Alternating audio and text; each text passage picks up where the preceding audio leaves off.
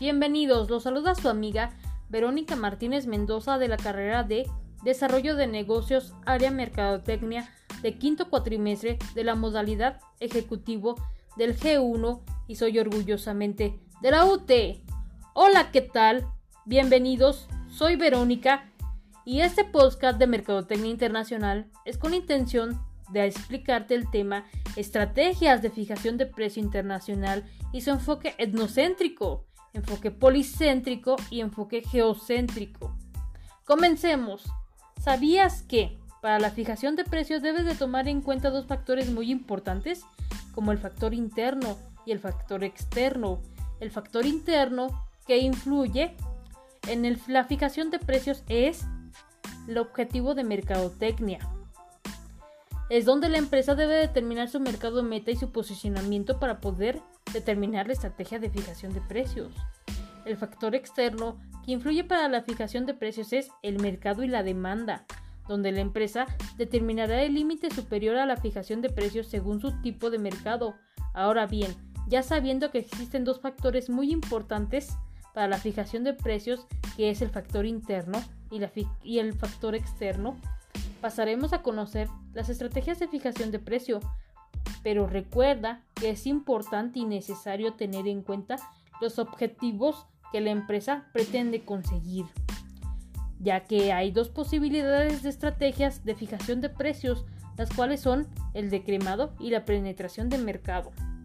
La estrategia de decremado es aquella que no permitirá proponer precios elevados dirigidos a segmentos que estarán dispuestos a pagar algo más por un producto, el cual se valorará por encima de la competencia, eso siempre y cuando si tenemos un producto novedoso o diferenciado al que ofrece la competencia. La estrategia de penetración de mercado este permitirá tener un precio ajustado o similar al de la competencia y con una potente promoción de poder conseguir una rápida conquista del mercado. Esta estrategia se llevará a cabo siempre y cuando contemos con un producto poco diferenciado que al que ofrece la competencia. A continuación, se dará a conocer los enfoques etnocéntricos, policéntricos y geocéntricos. Bien, comencemos a explicarte el enfoque etnocéntrica. Consiste básicamente en una estrategia doméstica. ¿Esto qué quiere decir? Pues quiere decir que la empresa da prioridad a sus actividades en el mercado de origen. Una estrategia doméstica es aquella que no se altera la mezcla de marketing, no pretende adaptar los productos a marcas a los mercados. En este enfoque, las empresas que realizan exportaciones o actividades de, carácter internacional son beneficios adicionales para ellos. Un ejemplo de empresas que pretende y que pertenece al enfoque etnocéntrica es Samsung, ya que asume que sus formas de gestión y productos locales son superiores a los extranjeros, Samsung no adopta las culturas de diferentes países en las que comercializan, por lo que consideran que los mercados exteriores pueden ser satisfechos como los productos que comercializan en su mercado de origen. Ahora bien, vamos a explicar el enfoque policéntrica. Es aquella donde una empresa se encuentra en una fase muy importante de internalización estableciendo filiales comerciales y filiales de producción.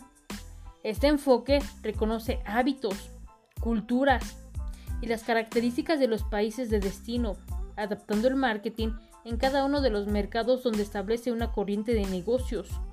Las características fundamental en el enfoque policéntrica dota a que la empresa de ventaja competitiva precisamente por su competitividad y por su capacidad para adaptarse a los diferentes mercados locales.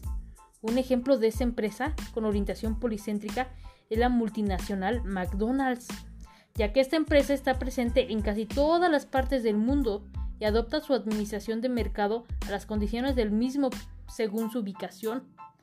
Esto fomenta el sentido de respeto de las ideologías, creencias, culturas, valores y leyes de país o región a destino. Ahora veamos el enfoque geocéntrica. Se tiene la idea de que el mundo es el mercado potencial. Bajo esta perspectiva, la empresa desarrolla marcas globales y productos y marcas estándar para segmentos y mercados globales. En este enfoque, las políticas de precios y distribución son comunes, ya que las políticas de promoción se diseñan para proyectar una imagen corporativa y de mercado global, y del posicionamiento de productos es uniforme para todos los mercados. Un ejemplo de empresas de que enfoque geocéntrica es Apple, ya que debido a que saca más o menos a la vez por cuestiones de logística sus productos de mercado global, como iPod, Apple distribuyó iPod en sus diferentes versiones, pero todas sus versiones de iPods son unidos al lanzamiento a una misma imagen que conocemos todos como la manzanita. Pues esa manzanita es de la marca Apple. Bueno amigos y amigas, espero y este podcast de Mercadotecnia Internacional les haya gustado y haya sido de su, de su interés. Es todo por mi parte. Hasta luego. Se despide su amiga y compañera de la Universidad Tecnológica de Tula Tepeji, Verónica Martínez Mendoza.